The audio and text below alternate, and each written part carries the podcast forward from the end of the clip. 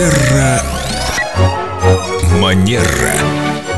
С нами Виктория Катева-Костылева, практикующий психолог, а еще специалист по этикету. Здравствуйте, Виктория. Сегодня мы поговорим про стиль и этикет, как они взаимосвязаны. Очень часто мы видим преподавателей, например, я беру людей, которые должны быть одеты, кажется, формально, ну или около формально, но позволяют себе некоторые вольности в образе. Поговорим о дресс-коде для служащих, для государственных людей. Дресс-код, установленный этикетом. Да что такое этикет? Это правила поведения. И тренды современные, стиль, веяние моды, они могут быть абсолютно не связаны между собой. И где-то, например, тренды будут рекомендовать одно, а есть правила этикета, и это более такая консервативная конструкция, особенно если мы говорим про какие-то государственные учреждения, да, деловых людей, то там существуют свои правила. Например, такие правила, если мы говорим о дамах, что следует исключить, если мы хотим производить впечатление делового человека, серьезного человека. Помним, да, что этикет помогает нам добиваться наших целей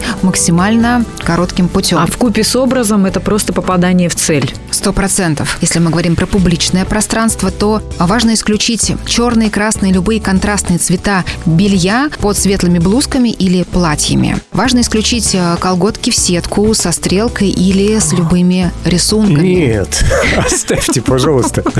А также цветные яркие гольфы и носки. Ну вот. На госслужбе. Ну как же без них? Что еще важно учитывать, если мы говорим о женском дресс-коде? Мы исключаем в деловом мире мини и макси, а, юбки с валанами, баской, оборками и бахромой, а также сильное облегание одежды. Сюда относятся также слишком зауженные юбки и подолы платьев, которые делают походку семенящей. Ой, хоть на работу теперь не ходи. А мужчины что? Принт, пейсли, например, рубашка в огурцах? Если мы говорим о мужчинах, то правила дресс-кода рекомендуют исключить белые костюмы, вельветовые, льняные костюмы, а также кожаные твидовые пиджаки, трикотажные пуловеры и кардиганы. Сюда же относятся короткий рукав на рубашках, а шелковые, льняные, вельветовые, бархатные и фланелевые рубашки дресс-код тоже не рекомендуют носить государственным служащим. И обувь очень важна и для мужчин, и для женщин. Она должна быть чистой. И у женщин ни в коем случае не должно быть открытого носика, открытого пальчика в офисе, потому что это тоже сигнал «я жду отношений». Да, это, конечно, дает совершенно другой вектор мысли, да, когда мы находимся в деловом мире. А там Ну, еще чулки со стрелочками.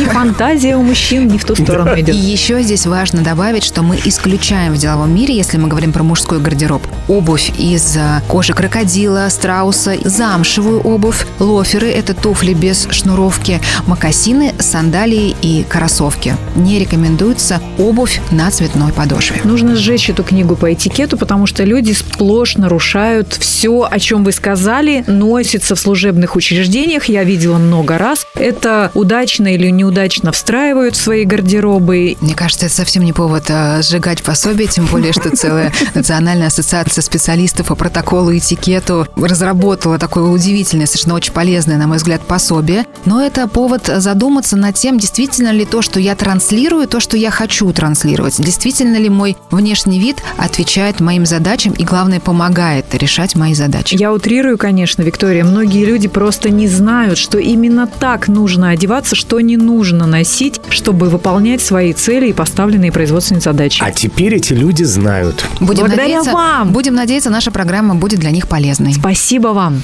До новых встреч! Терра Манера.